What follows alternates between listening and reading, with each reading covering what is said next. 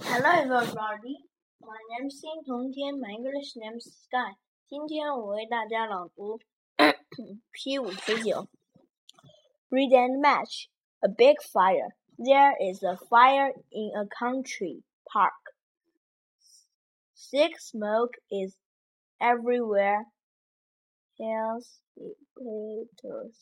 are dropping water on the fire. The firefighters are fighting the fire bravely.